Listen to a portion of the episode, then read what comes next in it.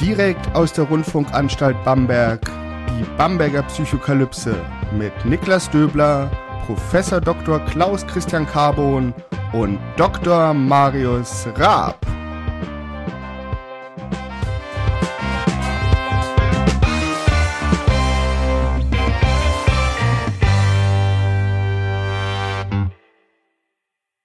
Herzlich willkommen hier zu einer weiteren Ausgabe der Bamberger Psychokalypse. Mein Name ist Niklas Döbler, ich bin Psychologe und wissenschaftlicher Mitarbeiter am Lehrstuhl für Allgemeine Psychologie und Methodenlehre der Otto Friedrich Universität Bamberg. Und wie immer mache ich diesen Podcast nicht alleine, sondern mit zwei, mit zwei genialen Kollegen, die auch meine Kollegen sind, Professor Dr. Klaus Christian Carbon und Dr. Marius Rapp. Hallo. Servus, hallo.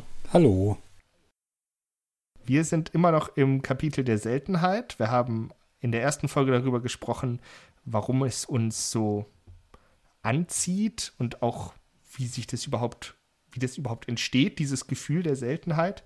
Dann haben wir darüber gesprochen, was passiert, wenn uns Seltenheit verkauft wird und ob das auch immer wirklich so selten ist, wie uns gesagt wird. Und heute wollen wir über eine, ein Kulturprodukt sprechen, was die Seltenheit ganz, ganz klar in den Mittelpunkt stellt. Wir wollen heute über die Sendung Bares für Rares sprechen. Sie läuft im ZDF und falls jemand nicht weiß, worum es äh, sich darum handelt, fasse ich mal kurz das Konzept zusammen. Also es wird moderiert von Horst Lichter, dem Fernsehkoch und aber auch ja, Sammler von Dingen. Ähm, und es läuft folgendermaßen ab: Menschen kommen dahin mit einem Gegenstand, den sie bei sich zu Hause haben und den möchten sie verkaufen. Dann wird dieser Gegenstand von äh, einer der Expertinnen begutachtet. Die erzählen was darüber, wa was es ist. Dann wird die, der Verkäufer gefragt, wie viel er denn dafür haben möchte. Und wenn, diese, wenn dieser Wunsch unter der Schätzung der Expertin oder gleich liegt, kriegen sie die Händlerkarte. Sie dürfen in einen Raum, in, der, in den verschiedene Trödelhändler und Händlerinnen sitzen. Und dann wird versucht, diesen Gegenstand natürlich am höchsten zu verkaufen, tatsächlich. Das ist im Grunde genommen das gesamte Konzept.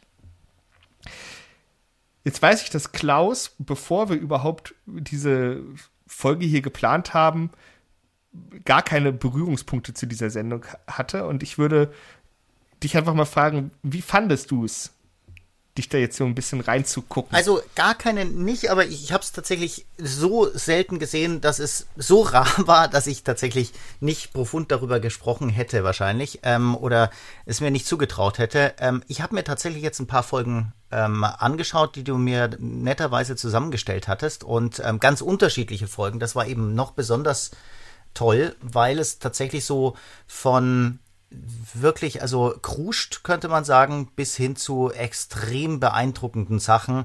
Da war alles dabei. Und ähm, also erstmal will ich sagen, es hat einen extremen Unterhaltungswert gehabt. Ähm, wenn man dann tatsächlich mal nachschaut, was sie für Zuschauerquoten hatten, äh, diese Sendungen, dann sind die auch beeindruckend, muss man einfach sagen. Es sind eben immer ein paar Millionen, zwischen drei, vier, fünf bis zu sechs Millionen äh, Zuschauer ähm, für so eine Sendung. Und jetzt ist es ja schon mal erstmal erstaunlich, könnte man ja sagen, dass es eine Sendung ist, da geht es ja um, man weiß ja gar nicht, um was es gehen wird. Und das macht auch viel Reiz aus. Also es kommt irgendwas und es kann eben alles Mögliche sein. Es kann eben Schrott sein, es kann auch was ganz, ganz Fantastisches sein. Und es ist ein unglaubliches Narrativ. Also wir hatten ja schon öfters mal über Narrative gesprochen, aber zum Schluss hast du das Gefühl, dass du viel klüger bist, dass du tatsächlich ganz, ganz viel mitgekriegt hast und es ist eine Wahnsinnsgeschichte, weil es sind eben so Dachbodenfunde, das lieben ja Menschen. Also äh, jeder träumt davon, irgendwie doch mal irgendwie auf den Speicher zu gehen vom Großvater oder von der Großmutter oder in den Keller und dann plötzlich irgendwas zu finden, wo man sagt, ach, das hat da schon immer gelegen, ich weiß nicht, was es ist. Und dann geht man zum Experten und dann sagen die plötzlich, Mensch, das ist, das ist ja, was weiß ich, äh, der Gegenstand, den schon damals der alte Kaiser so und so in der Hand hatte und damit so und so gemacht hat und deswegen ist das jetzt hier keine Ahnung, eine Million wert. und jetzt kannst du dir dann plötzlich ein Häuschen davon kaufen. Das ist natürlich so ein, da sind so ganz, ganz viele Elemente drin, die tatsächlich psychologisch spannend sind. Also es ist so eine, so eine, so ein mysteriöses, es ist ein tolles Narrativ, es ist der, der Wunsch, mit einem Mal vielleicht reich zu werden oder wenigstens reich an Wissen zu werden. Und ähm, das hatte mich auch erinnert an Kochsendungen interessanterweise. Und Kochsendungen sind jetzt erstmal eigentlich inhaltlicher fern, aber auch da hast du das Gefühl, ganz, ganz viel danach zu verstehen, zu können, aber eigentlich kannst du es doch nicht so richtig, weil gekocht hast es trotzdem nicht. Du hast nur gesehen, wie die anderen das toll kochen. Und hier ist es eben so, dass andere tolle Gegenstände haben und darüber toll geredet haben. Lass uns da mal ein bisschen tiefer einsteigen. Dieses Gefühl, schlauer zu werden beim Gucken. So. Also ich habe das wirklich, wenn ich, wenn ich mir das angucke und dann geben die Expertinnen ihre Meinung ab und dann kann man vielleicht schon, während sie ihren Vortrag halten, vielleicht schon mal so ja, ein bisschen prognostizieren, was, was die Expertise sein wird.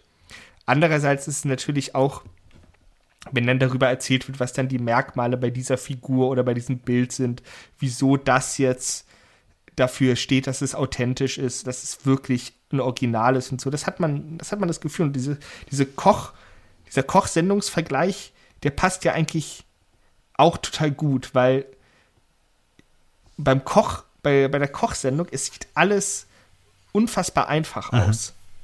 So. Und man vergisst, dass das halt Profis sind, die halt 20, 30, 40 Jahre eventuell da rein investiert haben, in, um diesen Wissen, diese, diesen, diesen Wissensschatz aufzubauen. Aber trotzdem hat man irgendwie das Gefühl, auch Experte zu sein. Und damit spielt natürlich diese Sendung auch, ne? weil sie ja auch motiviert dazu, auch mal selbst auf den Speicher zu gehen und die Expertise ein bisschen schweifen lassen.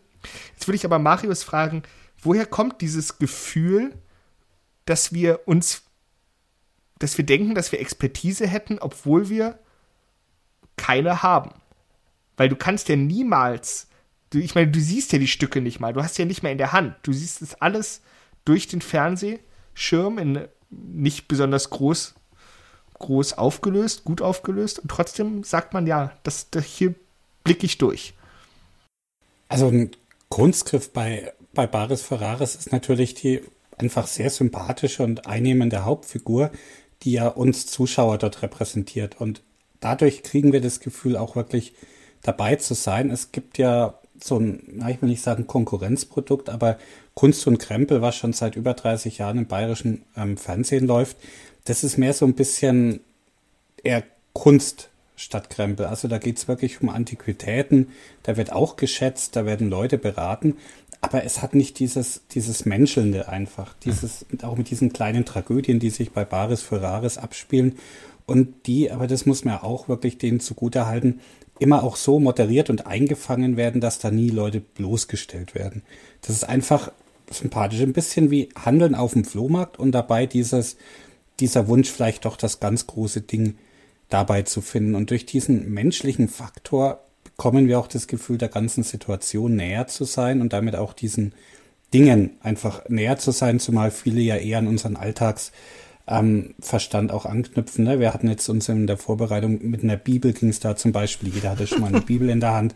Also das sind jetzt keine Dinge wie bei einem Kunst und Krempel, wo du irgendwie Gemälde hast von irgendeinem obskuren Maler, der ganz selten irgendwo im tiefsten Bayern ganz viel wert ist, was man wirklich nur als ähm, Fachperson wissen kann. Bei ähm, Baris Ferraris sind es meistens ganz alltagspraktische Dinge, Spielzeuge aus den 50ern, religiöse Gegenstände aus der Alltags- und Volkskunst, die uns einfach auch so ein gewisses Gefühl der Vertrautheit geben. Ja, und da ist noch ein anderer spannender Kunstgriff drin. Ähm, den, der ist mir, der ist mir erst aufgefallen, eigentlich so nach dem zweiten, dritten, als ich ähm, Sendung, als ich das dann wirklich verstanden habe, wie dieser Ablauf ist. Dass es ja tatsächlich immer am Anfang diese Expertise gibt, okay, das kann man verstehen, das muss ja irgendwie eingeschätzt werden. Aber jetzt ist das Tolle, du verfällst einem sogenannten Hindsight Bias, also einem Rückschaufehler, weil du schaust dir das an diese Expertise, man hat natürlich normalerweise keine Ahnung von diesen Dingen. Jetzt wird einem das aber ganz elaboriert erklärt. Wunderbare Sprache, ganz, ganz äh, differenziert, äh, mit ganz tollen Bewegungen auch übrigens. Dann wird da mit so einem kleinen Zeiger oder mit, mit dem Finger, der eben äh, auch noch rausgeputzt ist, wird auf ein, auf ein Detail gezeigt und danach weißt du, oh, das, das sind ja gar nicht, das sind ja gar keine Smaragde, sondern das sind ja Smaragde mit Brillanten. Und was ist ein Brillant? Das ist ja eigentlich kein, kein äh, einfacher Diamant, sondern er hat einen Brillantschliff, ja. Und dieser Schliff ist aber aus, was weiß ich, 1940 und nicht von 1930, weil es kann gar nicht sein, weil diese Art von Schliffen gibt's erst seit 1940 oder irgend sowas kommt da. Und jetzt weißt du das aber. Jetzt kommst du aber in diese Gruppe, ähm, wo, das, wo das vorgestellt wird, der Händler, und die wissen das ja noch nicht. Also, weil die sind ja nicht die Experten, sondern das sind äh, auf eine andere Weise Experten. Das sind Leute, die unglaublich geschultes Auge haben, die den Markt auch kennen. Das ist auch spannend. Die vielleicht auch einen Kunden oder eine Kundin haben in der Hinterhand äh, und sagen, eigentlich ist es nicht so viel wert, aber der zahlt das so viel, gerade dieser spezielle Mensch. Aber die wissen jetzt zum Beispiel nicht, was das für ein Brillantschliff ist, ja. Und ähm, jetzt weißt du das aber, ja. Und das ist ein wahnsinnig spannender Faktor. Und das ist auch so ein bisschen wie bei den Kochsendungen oder bei eben so einer Sendung wie von ähm, Wer wird Millionär, wo du halt schon vielleicht diese Antwort weißt oder ähm, vermeintlich weißt, weil du schon bestimmte Tipps gekriegt hast und dir das überlegen kannst und natürlich ruhig daheim dass ähm, wenigstens dann, wenn es dann falsch gesagt worden ist, sagen könntest, ja, ach nee, das war doch klar, dass das Antwort C ist. Aber wenn du selber in dem Stuhl da gesessen hättest, hättest du natürlich auch das nicht hingekriegt. Ja, also dieses Gefühl ist ein wunderbares für einen Menschen, dass man sich einfach überlegen fühlt und, und tatsächlich als sehr kompetent einschätzt. Kurz nochmal zur Erläuterung: Hindsight Bias, ähm, Rückschaufehler bezeichnet das Phänomen, dass wir ähm, die, die Vergangenheit mit dem Wissen der Gegenwart beurteilen, obwohl wir zu der zum Zeitpunkt der Vergangenheit eben dieses Wissen noch nicht hatten, tatsächlich. Aber ähm, dieser Informationsvorsprung, den man eben hat, das ist ja auch das, was ja die Spannung ausmacht. Ich weiß gerade nicht, wer es gesagt hat, ob es Hitchcock oder Wells war. Ähm, aber die, die, das, das einfache Filmszenario, man hat Menschen an einem, an einem Tisch, so, plötzlich explodiert eine Bombe. So, das ist ein Schock. Das ist vielleicht sogar Horror. So, das ist aber keine Spannung. Spannung entsteht, wenn der Zuschauer weiß, dass unterm Tisch die Bombe ist und sie es nicht wissen. Ja, das ist Hitchcock und die, das ist das Suspense, der Suspense-Effekt, ja. genau, ja. Absolut. Und, und so und, wird es vorbereitet mit Musik und so weiter, genau. Und das ist eben, ähm, das spricht ja im Grunde genommen dafür, für diese allgemeine Affinität des Menschen, für dieses Gefühl der Spannung, unabhängig vom Kontext. Also ich kenne wirklich niemanden, der Bares für Rares, ähm, den es irgendwie nicht anspricht. So. Aber wenn du die Leute fragst, ja, magst du es auf Flohmärkte zu gehen, magst du es durch Antiquitätenläden zu gehen, dann sagen vielleicht viele, nein, mag ich überhaupt nicht. So, das sind auch Dinge, die überhaupt gar nicht meinem ästhetischen Geschmack entsprechen, aber trotzdem schauen sie zu, weil eben dieses Gefühl der Spannung in diesem Kontext erzeugt wird. Ja, auch die Spannung eben, ob, ob das Geld dann tatsächlich reinkommt, ob es vielleicht auch ähm, Wendungen gibt, ähm, auch später noch, also dass vielleicht die Expertise hoch ausgefallen ist, aber die Händler sind trotzdem nicht bereit. Auch da ist ja die Spannung noch, ähm, das Geld zu zahlen oder eben andersrum, äh, die Expertise war 100, aber jetzt sagt eben beispielsweise ein Händler, ja, mag schon sein, also ich würde jetzt eigentlich nur 120 zahlen oder 80, aber ich habe einen Freund, der kommt immer wieder und der will genau diese Arten von Briefmarken und er zahlt 5000 dafür. Das ist ihm persönlich wichtig, weil der kommt aus genau der Gemeinde, wo diese Marke und so weiter. Irgend so eine, so eine Geschichte. Ähm, das ist auch was Spannendes, aber man darf eben auch nicht vergessen, dass was der Marius gesagt hat, dass, da ist viel Wahrheit drin dass man eben tatsächlich so eine, so eine, so ein, ja, ähm, auch so ein Entlarven vielleicht, auch sowas, äh, dass jemand tatsächlich etwas völlig Absurdes zeigt und trotzdem ähm, wird es irgendwie menschlich aufgelöst. Es ist halt doch irgendwie nicht einfach so ein, ja, so eine, so eine Sendung, wo dann die Leute bloßgestellt werden. Auch das ist psychologisch interessant übrigens, darüber sprechen wir heute nicht, aber auch das kommt sehr, sehr gut an übrigens, wenn die Leute bloßgestellt werden. Das wird hier glücklicherweise nicht gemacht. Das meine ich jetzt einfach deswegen, weil ich jetzt nicht als ZDF-Programmdirektor spreche, sondern einfach, äh, weil ich irgendwo eine moralische Instanz hier anspreche. Und das finde ich, äh, ist hier gewahrt, dass die Leute eben aufgefangen werden und auch nicht in Fallen laufen gelassen werden, was eben durchaus in anderen Sendungen vielleicht üblich ist. Also was weiß ich, ich ne, nehme nur diese Ausreißersendungen, diese, diese Leute, die dann irgendwie ähm, nach Mallorca ziehen und dann eben nicht realisieren, dass man da gar nicht, äh, dass Mallorquinisch äh, irgendwie Spanisch ist und Spanisch ist irgendwie gar nicht Deutsch. Und dass die Leute, die in Mallorca sie immer angesprochen haben im, im Lokal, dass es nicht der normale Fall ist äh, auf Deutsch, sondern dass es eben wirklich ein anderes Land ist. Also das realisieren die dann das erste Mal und haben auch kein wirkliches wirtschaftliches Konzept und fallen dann da ähm, auf die Nase. Und ähm, das leider gefällt auch sehr, sehr vielen Leuten, kann man psychologisch auch gut erklären, weil man natürlich auch da sich wieder überlegen fühlt und sich denkt, Mensch, das wäre mir ja nicht passiert, aber ähm, es wäre einem vielleicht andere Sachen passiert. Aber das ist hier eben sehr, sehr schön, dass es eigentlich das Element trotzdem gibt, ja, dass jemand naiverweise denkt, zum Beispiel mit dieser Bibel, ich finde das ein wunderbares Beispiel, die Dame will 300.000 Euro dafür, für eine Bibel, die tatsächlich von 19, ich glaube, äh, 1888 ist ähm, und tatsächlich eine Auflage hatte von, weiß ich, Hunderttausenden und äh, einfach nichts wert ist. Die ist 50 Euro wert, ähm, was schon relativ viel ist für so ein abgegriffenes Exemplar. Und sie denkt aber wirklich 300.000, aber auch sie wird eben aufgefangen. Zum Schluss ist der Herr Lichter, der das macht, irgendwie charmant und, und versucht das aufzufangen. Und sie ist gar nicht so extrem enttäuscht, sondern sagt einfach nur auch, das wusste ich nicht. Die Leute um mich herum haben immer gesagt, das ist doch von einem König, weil da eben steht, dass der Besitzer eben in einem königlichen Regiment gearbeitet hat und ja, so ein bisschen schmunzelt man dann vielleicht, aber es ist nicht so eine ganz miese Häme. Und das ist eigentlich, macht die Sache auch, auch fein. Ich hatte gar nicht mehr im, im Kopf, dass es 300.000 Euro waren. Ich hatte 30.000 abgespeichert. Also kurz zur Einordnung, das, ich glaube, der teuerste Verkauf, den es gab, waren 42.000 Euro. Und das höchste Gebot, was es gab, wo es allerdings nicht zum Verkauf war, weil es immer noch nicht hoch genug war für den Verkäufer, waren 90.000 für einen Mercedes-Benz SL 190 in Rot, glaube ich. Klaus äh, kann sich den sicherlich bildlich vorstellen. Ja. Ähm, also, und da sind natürlich 300.000, ich weiß nicht mal, also gut, eine Gutenberg-Bibel ist wahrscheinlich einige Millionen wert, aber ansonsten ein Buch für 300.000, das müsste schon die Erstausgabe von sehr, sehr bedeutend. Na, wir haben, ich glaube, da, damit macht man jetzt keine Schleichwerbung, sondern das ist tatsächlich ein, weil es eben ein immer, äh, ja, es ist ein, äh, in dem Fall ist es ein materielles äh, Kulturgut, es ist eben UNESCO-Weltkulturerbe, liegt tatsächlich in Bamberg ähm, ich mache gerne ähm, tatsächlich hier Werbung für ein, ein Buch, was äh, 1000 Jahre alt ist, was auf der Insel Reichenau entstanden ist und das ist die sogenannte Bam, äh, Bamberger, ähm, jetzt muss ich wirklich aufpassen, dass ich nicht Psychokalypse sage, sondern Apokalypse. Und ähm, dieses Buch ist wahrscheinlich locker ein, ein siebenstelliger, äh, siebenstelligen Betrag wert und es ist auch gut so.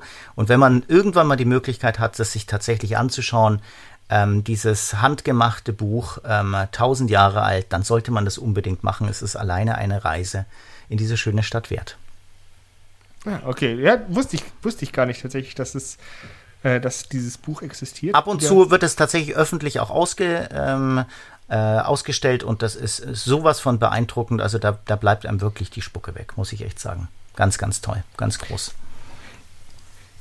Zurück zu Baris Ferraris. Marius, du hast es schon angesprochen, es, es wird gemenschelt in dieser, in dieser Sendung. Welche Rolle spielen denn die Charaktere der, der Protagonistinnen? Und vielleicht, oder wie sind sie vielleicht sogar, sogar aufgestellt zueinander? Hm, meinst du jetzt die Händler oder allgemein das Setting ja, aus Verkaufenden und Nee, äh, ich nehme jetzt einfach mal die, die wiederkehrenden Figuren, also Händler, vielleicht sogar mit Expertinnen und halt Herr Lichter. Aber ein bisschen sie aufgestellt. Also Herr Lichter ist natürlich eben unser Stellvertreter in, in dieser ganzen Situation. Wir werden dann ähm, wahrscheinlich auch bald ein eigenes Kapitel machen über Film, Serien und die sogenannten parasozialen Beziehungen. Parasoziale Beziehungen sind welche, die eben asymmetrisch sind, medial vermittelt, oft nur in eine Richtung. Wenn wir zum Beispiel irgendeinen Filmstar ganz toll finden und viel von dem sehen, bauen wir dadurch eine gewisse Bindung zu dieser Figur auf, obwohl die natürlich überhaupt nicht die Möglichkeit hat, das zu erwidern. Und ich denke, mit Herrn Lichter ist es ähnlich, dass wir ne, dieses Schelmische, dieses manchmal spitzbübische und doch sehr menschliche, der hält das Ganze eben zusammen. Ohne den wäre Bares Ferraris nur halb so toll natürlich. Und der macht einerseits dieses naive Fragen den Expertinnen und Experten gegenüber, also was wir die vielleicht auch gerne fragen würden, in dieser einen Folge mit dem, mit diesem Kreuz, äh, mit dem Splitter Jesu zum Beispiel, das, also also mit dem Kreuz von Jesu. ja, ja, genau. Ja. Genau, äh, genau, Kreuzsplitter Jesu. Ja, genau, da, das ist einfach toll, wie er das macht. Und mhm. ähm, dieses naiv Fragende, und da kommt auch dieser Lerneffekt her, zumindest für mich, denke ich, weil der fragt halt das, was man sich selber auch fragt, aber wahrscheinlich in der Situation nicht trauen würde. Und dann halt diese Manege mit diesen ähm, Ex ähm, Händlerinnen und Händlern, die einfach auch alle tolle Charaktere sind. Also die könnte man nicht besser schreiben, aber die sind halt echt. Und dadurch wirkt das Ganze auch so authentisch und ähm, du hast mit dem Finger gewedelt, war das eine Zwischenfrage? Ja, das, oder? Ich, weil ich, weil ich gerade eine Assoziation hatte, weil du, weil dann, du echt. Wirf, wirf gerne ein, was, was. Ja, also, also echt, es geht ja, wie gesagt, wir sprechen ja um Seltenheit und mit Seltenheit ist auch verbunden Echtheit. Mhm. Und es ist alles echt, zumindest wurde es dir so verkauft. Wir wissen, das ist immer noch eine Fernsehproduktion, das bedeutet, es gibt da sicherlich auch ein paar dramaturgische Kniffe, die gezogen werden. Aber wie du sagst, die Leute, die da hinkommen, das sind echte Menschen, die mit echten Gegenständen, die sie auf ihrem Dachboden haben. Die Expertinnen sind alle Expertinnen, wirklich. Die sind Kunstsachverständige. Ähm, die Händler sind auch alle echt. Die haben alle Geschäfte, kann man überall hingehen und die zahlen alle mit ihrem eigenen Geld. Das wird immer klar gemacht. Es wird, da fließt kein ähm, kein dramaturgisches Geld vom ZDF, sondern das ist alles selbst. Und diese, die kaufen wirklich die Stücke, um sie dann bei sich in echt im Laden zu zeigen. Und so, also, ich weiß ja. aus ganz sicherer Quelle, wie echt das ist. ja? Und zwar, okay. das ist schon einige Jahre her, dann haben meine Eltern eine Folge Bares Ferraris geschaut und dann kam da so ein Gemälde vor. Und dann haben die halt, ich weiß nicht, ich glaube für 400 oder 500 Euro hat es dann der eine Händler gekauft. Und dann hat meinen Eltern das so gut gefallen, dass die diesen Händler angerufen und auf den Anrufbeantworter gesprochen haben, sie würden gerne dieses Bild kaufen. Und ein paar Tage später stand auf einmal ähm, ein Paket vor der Tür mit diesem Bild und einer Rechnung über 600 Euro. Wow. Und jetzt hängt es ähm, bei meinem Vater im Wohnzimmer. Also da, zwar überhaupt, da war nichts gefaked oder was, der hat es eben gekauft und hat dann auch einem noch zurückgerufen, gemeint, ja, er hätte jetzt schon ganz viele Anrufe gehabt, aber sie wären die ersten gewesen und er verkauft ihnen das jetzt für 600 Euro. also, das ist ja sagenhaft. Ja, ja ne, da, ich war auch überrascht, dass das eben wirklich so geht und aber auch da wieder dieses authentische, dass er jetzt nicht sagt, ey, das ist jetzt ein bekanntes Bild, wollen Sie nicht lieber 1000 zahlen oder so, ne? Sondern hat dann sich am Anfang zu diesem Preis committed und es dann auch wirklich andere höhere Angebote dafür ausgeschlagen. Und insofern weiß ich jetzt eben aus erster Hand, dass das nicht irgendwie nur eine doofe Show ist, die die abziehen, sondern wirklich ehrlicher Kunst, Antiquitäten, Trödelhandel, wo jetzt niemand über den Tisch gezogen wird, zumindest in allem, was ich selbst mitbekommen durfte. Ja. Man muss auch dazu sagen, dass einer der Händler auch tatsächlich mal ähm, oder in Bamberg gewirkt hat, weil Bamberg ist ja auch eine große Antiquitätenstadt mit vielen tollen Stücken. Mir wurde das mal so erklärt, weil es halt, also äh, in Bamberg läuft alles immer darauf zu, zurück, dass es im Krieg nicht zerstört wurde. Und es hat halt dann natürlich viele Antiquitäten erhalten. Und in dieser sowieso sehr barocken mittelalterlichen Stadt, ähm, dann ist es natürlich das perfekte Szenario. Aber Klaus wollte was sagen. Ähm, also was, was ich noch spannend finde, ist natürlich, da ist auch noch äh, versteckt eine Auktion natürlich drin. Das darf man auch nicht vergessen. Also da gibt es wirklich sehr, sehr viele Stufen, die ja alle einzeln interessant sind vom Psychologischen. Also die Händler äh, geben ja nicht irgendeinen Preis, die vereinigen sich ja nicht irgendwie und, und sagen dann kollektiv, jetzt geben wir so und so viel, sondern die über ähm, bieten sich ja gegenseitig. Und das ist ja auch nochmal was Spannendes. Also, ich meine, eine Auktion jetzt komplett losgelöst nur zu sehen, wäre wahrscheinlich nicht ganz so spannend, aber auch das lieben ja manche Leute. Manche gehen in Auktionen, äh, steigern selber nur, was weiß ich, äh, eine Kleinigkeit oder schauen sich das nur an, aber wollen vor allem diesen Reiz haben, wie viel wird denn das wert sein? Weil es natürlich nochmal eine psychologische Dimension erreicht, diese Dynamik äh, des Bietens. Äh, und das kennt man ja selber von eBay et al., also dass man einfach tatsächlich plötzlich bereit ist, wesentlich mehr Geld zu zahlen, wenn die anderen auch mitbieten. Und plötzlich merkt man, die äh, Grenze, also wenn, außer man ist wirklich ein Profi, dann hat man eben eine bestimmte Grenze und darüber geht man einfach nicht. Das ist eben das, was man professionell nennt, sondern was wir meist machen als Amateure, ist, wir lassen uns dann doch ähm, durch solche Dynamiken einfach ähm, eigentlich über den Tisch ziehen. Also äh, eigentlich haben wir gesagt, wir geben nur 40 Euro aus und zum Schluss geben wir halt 140 Euro aus, weil wir dann doch merken, da passieren ja diese, diese Besitzeffekte tatsächlich, sehr spannende psychologische Effekte. Also irgendwo äh, denke ich mir bei, was weiß ich, 38 Euro, okay, das ist jetzt meins. Es bietet keiner mehr und ähm, dann sagt man schon, okay, ist das das letzte? Ja, es ist das letzte. Ist es wirklich das letzte? Oh, da ist noch einer mit 40 Euro. Und plötzlich sind es 50 Euro, 80 Euro, 100 Euro. Und warum auch immer, jetzt plötzlich tatsächlich denke ich mir, Mensch, eigentlich hatte ich es schon.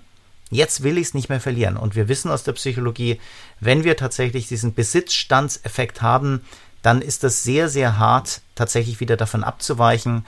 Äh, Verluste sind sehr, sehr viel schwerwiegender als Gewinne und deswegen steigern wir weiter mit. Das ist im Prinzip die Basis von diesen Auktionen und warum die so gewinnträchtig tatsächlich sind.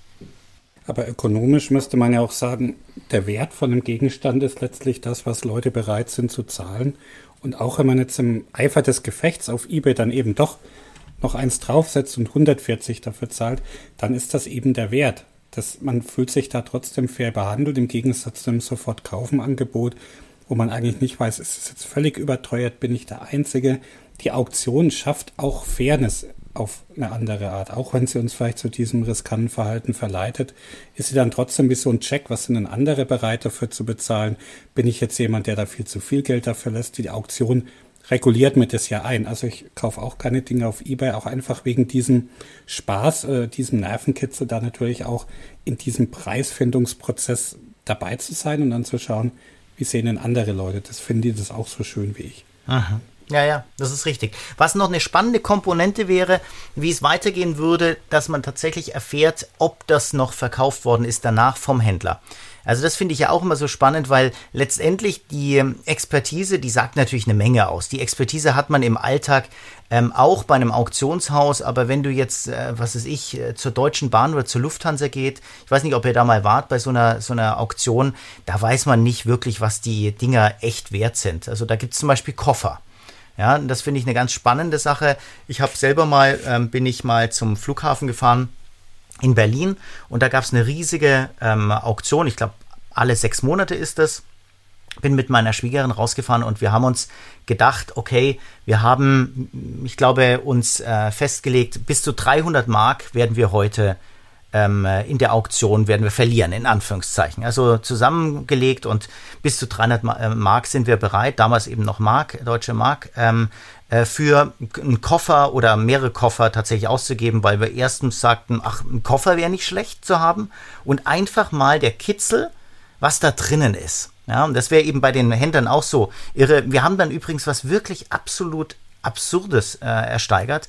Und das ist auch, es ist wenigstens eine tolle Geschichte. Es ist allerdings deutlich unterhalb des Wertes. Also wir sind wirklich so richtig ähm, schlecht beraten gewesen haben einen riesen Fehler gemacht und trotzdem eine tolle Geschichte, nämlich es war ein Koffer, der sah nicht schlecht aus, war ein unglaublich schlechter Koffer, also der ist, der ist überhaupt nicht einsetzbar gewesen und der war komplett voll mit einer Art von Zahncreme und da waren wirklich ungelogen der ganze Koffer voll Elmex, ähm, diese, diese roten Zahnpasta und es war auch so ein ganz komischer Grusel. Also ich war mir nicht sicher, ob ich das wirklich haben wollte. Also ob ich wirklich jetzt meine Zähne damit putzen kann, weil warum, wer ist denn unterwegs und hat alles voll einer bestimmten Zahncreme? Auch noch in einem schlechten Koffer. Ja? Und das war für mich irgendwie irre und ich bin mir nicht sicher, ob wir jemals von diesen Zahncreme tatsächlich benutzt haben, aber es war ein sehr schlechter Kauf, aber eine tolle Geschichte, natürlich. Und da war nicht in manchen Tuben vielleicht Drogen versteckt? Also wir haben tatsächlich manche einfach mal aufgemacht, haben daran gerochen und so weiter. Sie haben stark nach Menthol gerochen oder wie auch immer die riechen. Also, ja, um die Hunde zu täuschen. Natürlich. Ja, vielleicht. Also kann sein. Also ich weiß es nicht. Ähm, aber es ist tatsächlich eine eine irre Geschichte gewesen und äh, auch, auch dieser Koffer, wir haben uns reingesteigert, das ist ein, wir haben uns selbst verifizierend, ganz ein großer Fehler haben wir sozusagen gemacht, wir haben uns gegenseitig bestärkt, dass es ein toller Koffer ist, wir haben den angeschaut davor und dann sagten wir, also da kann das Risiko nicht so groß sein, auch vielleicht 200, 300 Mark auszugeben, weil da ist bestimmt was ganz Tolles drin. Vielleicht, keine Ahnung, Fotoapparat oder irgendwie Wert, Wertpapiere oder was auch immer, war alles falsch. Aber das finde ich eben auch spannend, dieser Kitzel. Ja? Diese Selbstverifikation, hast du schon angesprochen, ist eigentlich der, ein, ein grober Fehler. Warum? Weil du und deine Schwägerin ja zu diesem Zeitpunkt überhaupt gar keine richtigen Informationen verfügt hab, habt. Mhm. So. Und ihr, ihr wart beide gleich ahnungslos. Aber in eurer Repräsentation voneinander hatte die andere Person mehr Ahnung und dann hat sich das so hochgeschaukelt, ja. wohingegen, was bei Marius sagt, wenn er sagt, das ist dann der Wert der Dinge, ja, das, das Bieten der anderen Person gibt mir ja soziale Informationen, wie viel das für die wert ist. Aha. So, und dann, dann weiß ich, kann ich vielleicht auch sehen, oh, jetzt gehen die runter von 400 Euro Schritten plötzlich nur noch auf 50 Euro Schritte, also langsam ist ihre ihre, ihre Grenze erreicht. Natürlich, da kann man auch ein bisschen Taktik machen, aber ähm, so in der Art. Also, du willst ja eigentlich die Information von den anderen haben und nicht von dir selbst, ja. weil du von dir selbst ja überhaupt keine Ahnung hast, tatsächlich. Das ist natürlich auch, funktioniert auch nicht immer, ne? Das, da gibt es ja ganz viele verhaltensökonomische Beispiele für, dass ja eben nicht alle ähm, gleich rationale Akteure sind. Plus, du musst natürlich auch davon ausgehen, dass diese anderen Personen mehr Ahnung haben. Und wenn du, wenn sie nämlich genauso viel Ahnung haben, dann kommst du trotzdem wieder in diese Selbstverifizierung ohne eigentliche Information. Aber ich glaube nicht, dass Klaus was falsch gemacht hat, weil ähm, das Ziel ist ja jetzt nicht möglichst günstig einen Jahresvorrat Zahnpasta in dem Fall ja, zu kriegen, Nein, nein, das war es wirklich nicht. Einfach Spaß zu haben. Ja, und das ja, war's. Absolut. Ja. Unter absolut. diesem Ziel ist eigentlich genau ja. das, das Richtige gewesen. Und das ist ja auch bei Baris Ferraris eigentlich ein bisschen dahinter, auch dieser Spaß, ne, mit diesen Leuten dann zu handeln, das Ganze zu inszenieren, zu wissen, oh, alle, die mich kennen, haben jetzt den Fernseher an und schauen mir dabei zu. Also da geht es jetzt nicht darum, irgendwie das möglichst beste Geschäft oder das günstigste Ding oder irgendwas zu kriegen, sondern es ist eher so ein Gesamterlebnis, wo Handel und Trödel halt eine Rolle spielt, aber letztlich der Katalysator für diese tolle Erfahrung ist. Aha. Ja, natürlich. Ich meine, das ist ja jetzt auch keine, kein Szenario, in was du außerhalb des Fernsehens überhaupt nicht reinkommst. So, also anders als bei Wer wird Millionär, wo es ja wirklich zum Beispiel darum geht, na gut, also ich weiß nicht, wie, wie es euch geht. Ich veranstalte keine privaten Fragerunden mit einer Million Euro als Hauptpreis. Ähm, Nein, also ich, ich mache das auch immer seltener. Ich, also das ist, es ist mir einfach zu teuer geworden, ja. Ja. ähm, so, und das Szenario bei Baris Ferraris ist ja, du kannst ja in jeden Trödelladen gehen. So. Und da sind vielleicht sogar Menschen, die auch ein bisschen exklusiver handeln und die dann vielleicht sogar andere Preise anbieten als Leute, die halt so im Fernsehen handeln. Das kann ja alles sein. Aber jetzt nochmal auf diese Wertsache zurück. Ich finde es auch immer krass, wenn zum Beispiel die Expertise jetzt bei 1000 Euro ist, so, und dann die Händler, die wollen ja auch einen Gewinn damit machen. Ne? Und dann gehen die halt auf 1,5, 1,6, 1,8. Was habe ich heute gesehen? Ich glaube, die, es war eine Porzellanschatulle, drei Kilo Meißner Porzellan, handbemalt. Ähm, Wien 1900, so in, der, in die Richtung. Also Meißen, aber ähm, Wien. Ja, irgendwie so. Das also ist ja aus, aus Wien, aus aber, Wien, okay. aber aus, von Meißen okay.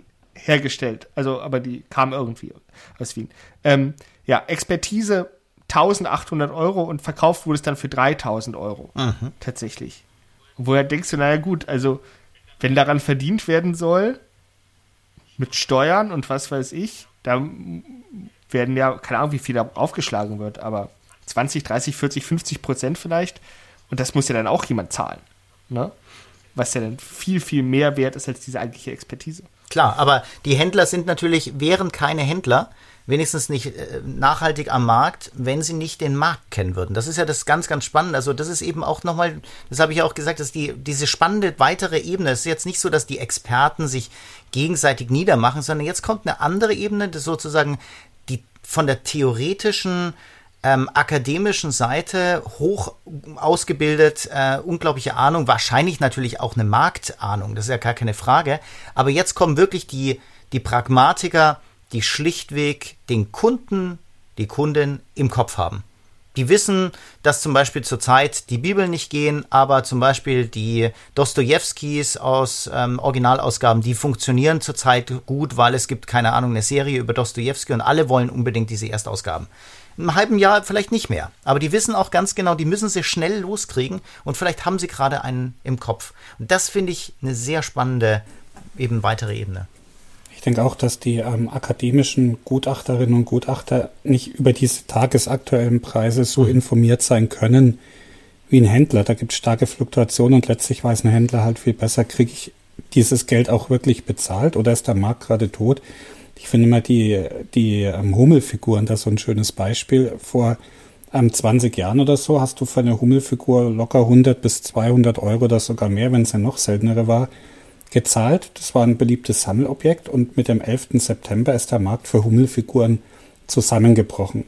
Wäre auch mal interessant, die psychologischen Hintergründe, wie so etwas passiert, aber damit waren Hummelfiguren auf einmal nicht mehr gefragt und heute kriegst du die halt für 10, 20 Euro bei eBay, will keiner mehr haben. Das heißt, da ist ein Markt, der früher relativ hochpreisig war, irgendwie verschwunden von jetzt auf gleich. Kann, kannst du das trotzdem sowas mit? Ja, kannst du das trotzdem kurz erklären? Also ich meine, Hummelfiguren, das sind ja kleine Porzellanfiguren äh, einer, einer Firma gleichen Namens. Firma ähm, Göbel, also Göbel aus Rödental, Rödental und die waren genau. halt über Jahrzehnte, also die ähm, Hummel, äh, das war eine Zeichnerin, glaube ich, ich weiß gar genau, nicht, ja, schon, schon vor dem Zweiten Weltkrieg, ne, hat sie diese ganz charakteristischen, etwas naiv anmutenden Kinder ähm, gezeichnet und daraus wurden dann mit diesen Porzellanfiguren halt ein Welthit und genau, ne, das, das ich, war weltbekannt. Ja, das finde ich auch sehr spannend, aber warum 11. September jetzt? Das habe ich, das ich noch nicht verstanden. Also, wa, was ist deine These? Das habe ich noch nicht ich gehört. Keine, das ist ein empirisches Ding, steht auch so auf Wikipedia, dass die Preise mit dem 11. September wurden die, also der größte Markt dann für die hochpreisigen Sachen war Amerika. Mhm. Nach dem 11. September wollte in Amerika keiner mehr Hummelfiguren. Ich weiß, ich habe keine valide Also da müssen wir wirklich der Sache kann. mal nachgehen. Das ist ja, das ist spannend. Hört sich mhm. wie ein interessantes, auch psychologisches Phänomen an. Aha. Ja. Okay. Also es muss ja nicht genuin psychologisch sein. Und ja. damit, mit dem Wegfall des amerikanischen Marktes sind die Preise hier halt auch in den Keller gerauscht. Und es war eh ein Sammelobjekt vielleicht für ähm, ältere Frauen und ne, die wollen es dann vielleicht auch irgendwann nicht mehr. Das kommt eine neue Generation nach, die dafür keinen Sinn mehr hat oder die einfach nicht schön findet. Und ein Händler kriegt sowas halt tagtäglich mit und ein Experte hängt ihm vielleicht auch immer ein bisschen hinterher und dadurch gibt es natürlich auch eine Diskrepanz zwischen Expertenschätzung und dem, was es auf der Straße wirklich bringen würde oder ob es überhaupt verkäuflich ist. Ja, also ich meine, wir sind jetzt alle keine um, Wirtschaftswissenschaftler und auch keine Verhaltensökonomen, aber ähm, ich bin mir sicher, dass da dass auch, auch diese Disziplin ihre helle Freude einfach daran hätte, wenn es nämlich einfach darum geht, dass zwei Mark Marktakteure einfach mit unterschiedlichem Wissensstand da reingehen, tatsächlich. Also auch spieltheoretisch ist es natürlich auch super spannend, weil natürlich, ne, ähm, der, der Verkäufer geht rein, hat eigentlich keine Ahnung, hat, nimmt aber sozusagen so eine, so eine Alibi-Ahnung an, nämlich die der Experten, wo man auch sagen kann, die können sich auch irren, da gab es auch Fälle, so, ähm, und haben halt eben nicht dieses aktuelle Marktwissen. Und jetzt hast du die Käufer, die Händler, die natürlich alle spezielles Wissen haben. Und wir haben hier eine Asynchronität, nicht nur Händler-Verkäufer gegenüber, sondern plötzlich auch der Händler untereinander und das ist dann eine ganz, ganz mhm. spannende Dynamik, die sich dann entwickelt. So, was weiß der? Weiß der vielleicht mehr als ich? Uh, jetzt, wenn der bietet, dann muss es ja viel mehr wert sein, etc. Und wir als Zuschauer, wir kriegen ja wirklich nur die, haben die geringste Information von allen. Weil wir wissen nicht, ähm, wir wissen weniger als die, als die Verkäufer. Weil die Verkäufer können, ja, können vielleicht sogar den, können die Stimmung im Raum mitbekommen, jetzt in der Verkaufssituation. Sie wissen auch, was sie sich als Grenze gesetzt haben, was sie mindestens haben wollen. Also natürlich, die sagen immer, ja, ich will Summe X haben, aber vielleicht ist die ein bisschen niedriger, vielleicht hat sich das auch aktualisiert an Anbetracht der Expertise. Also da passiert unfassbar viel und auch viel unter Unsicherheit, was ja dann auch wieder diese ganze Spannung hervorruft. Ja, und ich finde auch noch spannend, ähm, tatsächlich festzuhalten, dass die einzelnen Händler sehr unterschiedliche Motive haben, das zu erwerben. Und es geht wirklich von den Motiven, jemanden speziellen im Kopf zu haben, bis hin zu, das ist an sich ein sehr, sehr wertvoller Gegenstand, da habe ich eine spezielle Expertise, bis hin zu, das will ich jetzt selber für mich haben. Das fand ich ja so spannend. Also, dass manche auch so argumentieren, das ist jetzt so schön, das will ich selber haben. Und plötzlich kommt da auch wieder die, diese menschliche Komponente ganz stark rein. Eben auch der Händler, der ja eigentlich normalerweise, ich meine, würde jeder sagen, ein Händler ist ein Händler, der will halt möglichst viel Geld haben. Ja, und so ist es halt offensichtlich nicht. Dieses Metier erscheint einem plötzlich sehr, sehr menschlich und sehr nahbar. Also das sind irgendwie Leute, die haben ähnliche Motive wie wir. Das geht eben nicht um Ge Gewinnmaximierung, sondern einer auch einer gewissen Lustmaximierung. Und das finde ich auch spannend.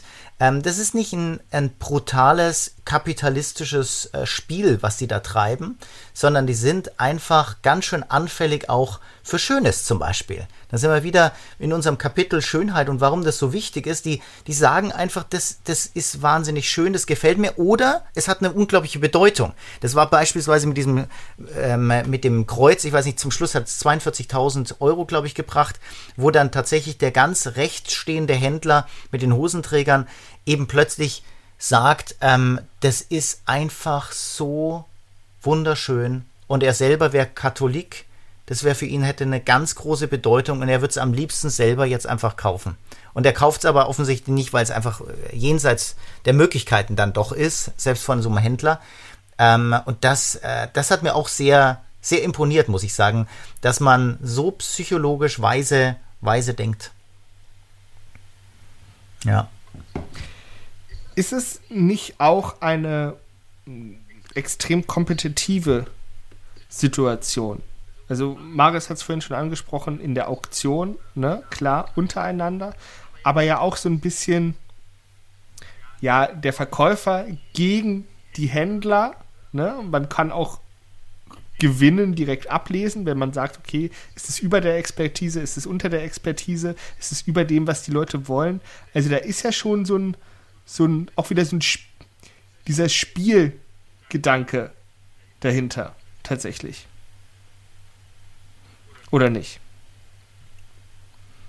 Der Spielgedanke ist auf jeden Fall drin. Also ich, ich finde, das ist halt so ein, auf jeden Fall, Marius, ähm, äh, darum, damit haben wir uns in der Forschung nicht ganz direkt beschäftigt, aber ich finde ja alleine dieses Handeln, also das ist ja kein klassisches Handeln, was man da hat, aber immerhin ist es so, dass die, ähm, dass die Händler versuchen natürlich ähm, auch einen guten Preis zu kriegen. Dann wird das gegenseitig abgewogen und dann kannst du dich ja auch noch entscheiden. Willst du das? Und dann äh, manchmal argumentieren die Leute ja noch, die Verkäufer. Und tatsächlich haben sie manchmal auch die Lust, jetzt einfach das abzugeben, obwohl es vielleicht unterhalb des Ziels ist, weil sie vielleicht ein gutes Argument finden oder weil sie den Händler vielleicht sympathisch finden. Also diese Lust aber zu handeln, eben wie schon gesagt, das ist nicht das klassische Handeln, wo man sich langsam runter staffelt, sondern das geht ja eher mal höher, aber tatsächlich versuche ich dann irgendwie so für mich das Maximum zu, zu bekommen, aus Lust, aus genügend Geld, ja, aus Spaß. Das ist, da ist ganz, ganz viel dabei. Und ich glaube, das ist ein, auch ein wesentliches Merkmal dieser Sendung. Es ist ein Spiel, letztlich ja. ein soziales Spiel auch. Und der Verkäufer oder die Verkäuferin ist eigentlich auch in einer sehr starken Position, weil wer da hingeht, hat wahrscheinlich schon 20, 30, 50 Folgen Bares Ferraris selbst gesehen Das heißt, man kennt die Händlerinnen und Händler, man weiß ein bisschen, wie die ticken, was die für Vorlieben haben, vielleicht auch, wie die sich gegenseitig aufziehen, wer der risikobereitere ist und so weiter. Das heißt, man geht mit einem ziemlich großen Wissensvorsprung rein. Man weiß, was das Ding ungefähr wert ist, was man hat. Man weiß, wie diese Händler so ein bisschen drauf sind. Und das ist natürlich auch ein tolles Gefühl, ne? sich in so eine Manege mal zu begeben, aber jetzt eigentlich in einer relativ starken Position einfach mal dieses Spiel mit ihnen zu spielen. Also dieser spielerische Aspekt, das kann ja nicht wirklich viel passieren eigentlich. Schlimmstenfalls verkauft man das Ding halt mal zu günstig, aber es lag ja vorher eh noch auf dem Dachboden. Wird der Urlaub, den man geplant hat, halt etwas kleiner, den man davon bezahlen wollte. Also es ist ja alles im, im Rahmen, der jetzt nicht existenzbedrohend ist. Ja, das stimmt. Und äh, gleichzeitig, also der Urlaub ist, ein, ist ein, auch ein wichtiges Stichwort. Die haben immer ein Ziel meines Erachtens. Also ich weiß nicht, ob das jedes Mal so formuliert wird, aber die Sendung, die ich jetzt eben angeschaut habe, die haben am Anfang werden die gefragt und da kommt eben die Tochter äh, mit der Mutter und dann sagt die Mutter, also ähm, ich will ja einfach eine tolle Mitgift geben oder Mensch und die jungen Leute, die wollen doch auch mal einen schönen Urlaub machen. Und jetzt haben wir uns gedacht, ob wir da nicht diese Sache da verkaufen. Und wir wissen ja, dass das, dass das mindestens 500 Euro, vielleicht kriegen wir 800 und dann können sie eine tolle Flugreise oder was weiß ich machen. Und ähm, dann fieberst du selber mit, weil wenn dir die Person, was es ich, am Herzen liegt und du das sympathisch fandest, irgendwie so eine, so eine schöne, nette Geschichte, dann denkst du dir halt, ach komm, hoffentlich kriegt die ein bisschen mehr. Und fieberst tatsächlich mit. Und mitfiebern ist natürlich super, weil das bedeutet, so eine Empathie zu haben, so eine Immersion zu haben, also sich da reinzufühlen in die Situationen und ähm, ähm, Commitment zu zeigen. Und ähm, sowas macht auch den Reiz so einer solche, solchen Sendung aus. Absolut. Und es ist ja auch so, da haben wir ja in unserem Kapitel übers Spielen schon drüber gesprochen, dass ja auch im Spielen so kulturelle Grenzen oder vielleicht sogar Tabuthemen begutachtet werden oder ausprobiert werden, weil man ja, wenn man nicht gerade ins Gefängnis möchte, nicht eben das machen kann, was man in zum Beispiel GTA alles ohne Strafe machen kann. Das ist ja der Unterschied zum, zum Computerspiel zum Beispiel oder einfach in Szenarios sich reindenken, die man so gar nicht erleben kann. Jetzt würde ich einfach mal eine, eine steile These aufstellen. Ähm, und zwar das Handeln im Verkauf ist ja in der deutschen Wirtschaftskultur eigentlich nicht üblich beziehungsweise weniger üblich als in anderen Kulturen.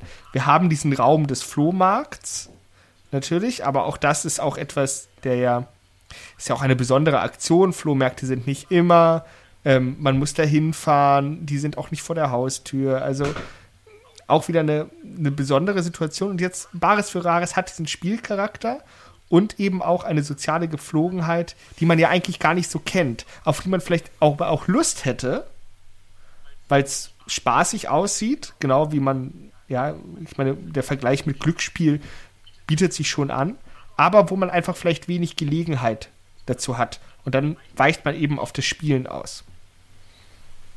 Mhm. Also, ähm, es ist, du meinst jetzt also tatsächlich, die These ist aber auch, dass Handeln in unserem Kulturraum also tatsächlich auch so eine Art Tabu ist. Also dass es, dass wir das eigentlich auch nicht kennen. Ist, ist das auch ein bisschen das Tabu oder? Ja, also, also nicht moralisch ja? tabuisiert, sondern einfach, es ist einfach keine Gepflogenheit. Es ist keine, man macht es einfach nicht. Aber wenn man fragt, ja, warum, warum nicht, dann, also, pff, keine Ahnung. Naja, ich weiß nicht, Klaus, wie wir jünger waren, war das einfach noch schlicht illegal. Du durftest als Händler nicht einfach Rabatte geben ja, das ist erst dann später. Also früher gab es halt nur, es gab den Sommer- und den Winterschlussverkauf ah. und dann Sonderrabattmöglichkeiten bei Umzug, Umbau, Wasserschaden. Außerhalb dieser Zeiten oder Gelegenheiten waren, durfte ein Händler nicht einfach mit dem Preis rauf oder runter gehen. Es war schlicht ähm, illegal. Und ähm, das hat sich eben erst dann mit der Reform dieser Rabattgesetze, so in den 90ern, ist es so langsam aufgeweicht und heute ist ein Winterschlussverkauf halt eine historische Anekdote. Heute darf man eigentlich immer Rabatte geben, aber früher war es einfach nicht erlaubt. Also es war nicht mal nur Tradition, es war schlicht. Aber, Gesetz. aber trotzdem ist es doch so gewesen, also in ähm, bei, bei Produkten, die keine Preisbindung haben, ähm, war das ja schon möglich, so wie Antiquariate oder? Also ich meine, beim Antiquariat kenne ich das nur so, dass man sagte, was weiß ich, fünf, fünf Bücher schon, ja. kaufst du und ähm, ach, könnte man da noch diesen kleinen Reklamband, der sowieso nichts wert ist, ja, den kriegst du noch mit. Ja, den lege ich dir da rein.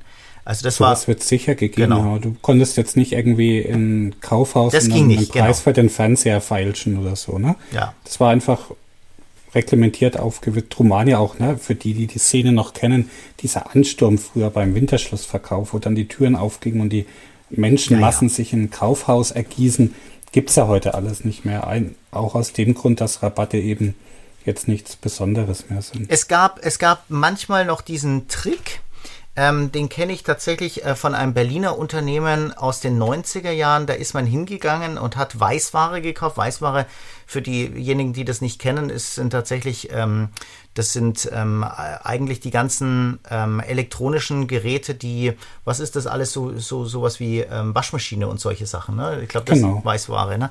Ähm, und dann hat man gesagt, Mensch, also tolle, tolle Waschmaschine, 500 Mark, aber das ist mir das ist schon ganz schön viel Geld und so. Und dann hat man manchmal einen Hauspreis gekriegt oder sowas wie, oh, da sehe ich gerade, da ist ja auch ein kleiner Lackschaden.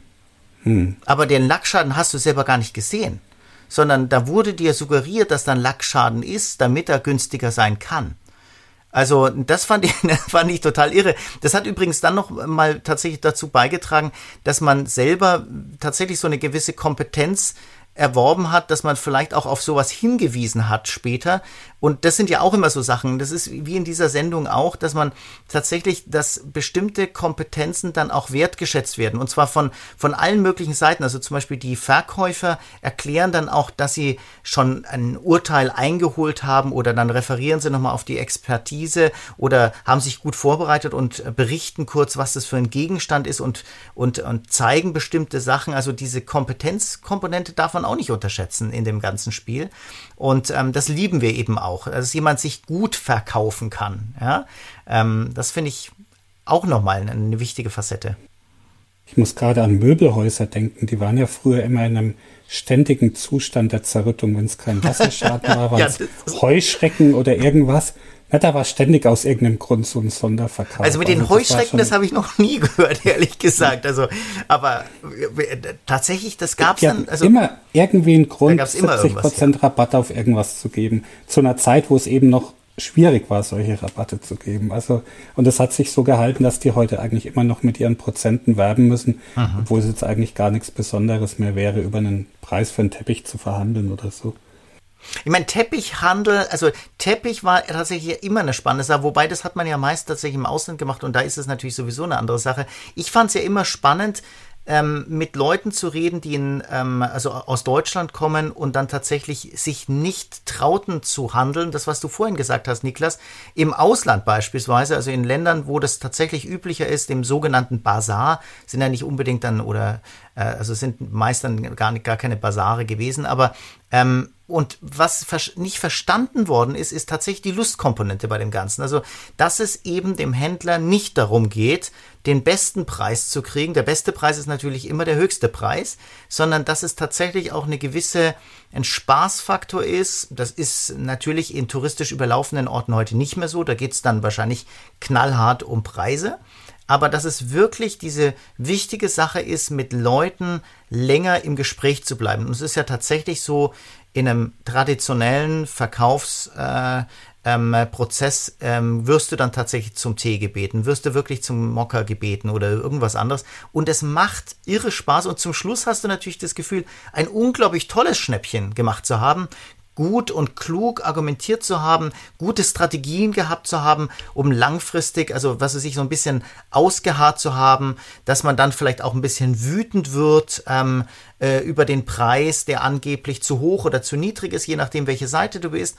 Aber zum Schluss einigt man sich und geht in Freundschaft. Also das ist ja tatsächlich aber etwas so Fremdes gewesen, dass manche das nicht gemacht haben und dann eben gar nicht unbedingt positive Rückmeldung gekriegt haben über ihr ähm, dieses Sofortkaufen, was du von, von eBay vorhin gesagt hast. Also das wäre sozusagen das No-Go gewesen.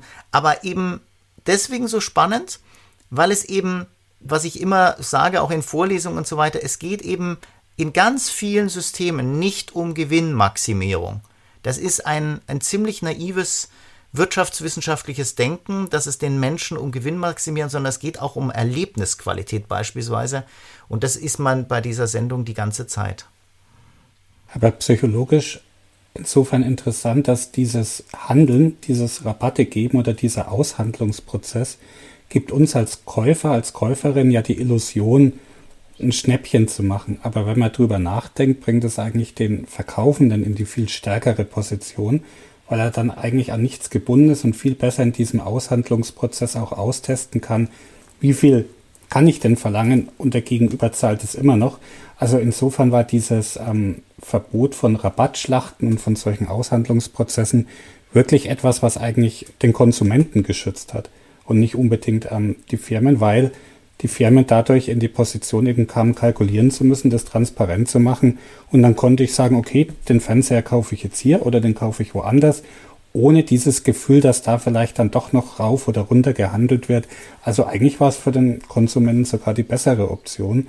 Aber dann ist halt dieser Erlebnischarakter einfach auch verloren, den viele jetzt genießen, wenn sie in ein Geschäft gehen. Ja, und der Erlebnischarakter ist halt besonders wichtig für das, was ja diese Sendung tatsächlich ähm, suggeriert wenigstens, dass es ist und ziemlich wahrscheinlich auch einhalten kann, nämlich dass es was Rares ist. Also wir reden ja gerade nicht mehr um den Teppich, der eben 100.000 Mal geknüpft wird für einen großen ähm, Online-Versandhändler, sondern tatsächlich um etwas, was wir wahrscheinlich noch nie gesehen haben in unserem Leben. Also ähm, selbst die Bibel, äh, die im Prinzip nichts wert war, 50 Euro ähm, für, ein, für ein Buch aus dem 19. Jahrhundert, bestimmt ganz, ganz bestimmt nicht wahnsinnig viel Geld ähm, muss man einfach sagen, natürlich kennen wir trotzdem sowas nicht. Also wir haben so eine Art von Bibel wahrscheinlich noch nicht in der Hand gehabt, mit so einer Widmung oder eben dieses Kreuz natürlich sowieso an, nicht annähernd, wo dann eben tatsächlich Splitter angeblich von dem Kreuz von Christi äh, tatsächlich angegeben sind. Also ähm, oder an, angeblich einge, eingebaut sind. Ähm, das ist eben auch nochmal wichtig, glaube ich, festzuhalten. Das macht eben besonders Spaß bei Aushandlungsprozessen, die eben tatsächlich nicht an sich einen Marktwert haben.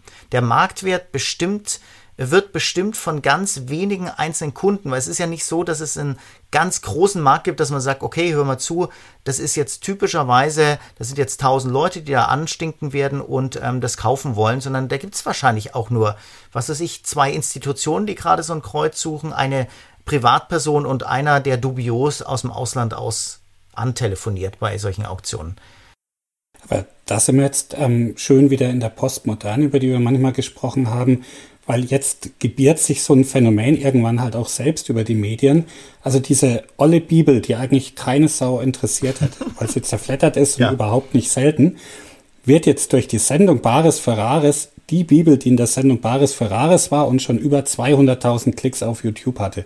Und damit wird sie eine Rarität und jetzt ist es wirklich eine einzigartige Bibel geworden, die sich von der Masse durch diese Aura eben, über die wir schon gesprochen hatten, und durch diese Geschichte, die jetzt dazugehört, eben abhebt. Und wer hat schon die Bibel, die 200.000 Mal auf YouTube angeschaut wurde? Also und insofern ist es auch ähm, hochinteressant tatsächlich. Ähm, das Gemälde deiner, deiner Eltern ist natürlich, hat was ähnliches. Also das ist wahrscheinlich jetzt das, das Dreifache wert. Ähm, davon kannst du ausgehen.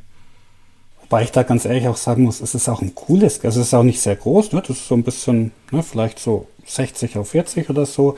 Ähm, total abgefahrenes Motiv, hat ein bisschen was von Dürers Melancholia, mhm. ist in Öl gemalt, ist, also es hat was, mir gefällt es auch, ich freue mich jedes Mal, wenn ich das sehe.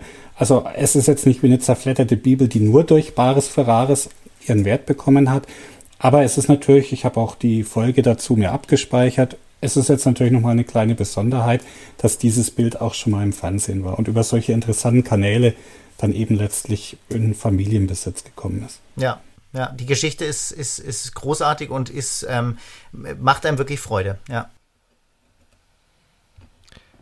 Freude hat mir auch diese Folge gemacht. Keine Freude macht mir, dass ich sie beenden muss an dieser Stelle. Vielen Dank für die ganzen Einblicke. Ähm, Liebe Zuhörerinnen, wenn ihr Themenvorschläge habt, schreibt uns gerne Bamberg, äh, nee, kontakt at bamberger-psychokalypse.de.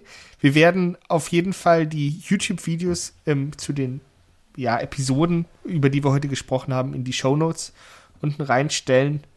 Und ansonsten hören wir uns nächste Woche wieder. Tschüss. Servus, ciao. Ade. Das war die Bamberger Psychokalypse mit Niklas Döbler, Professor Dr. Klaus Christian Carbon und Dr. Marius Ra. Bis zum nächsten Mal.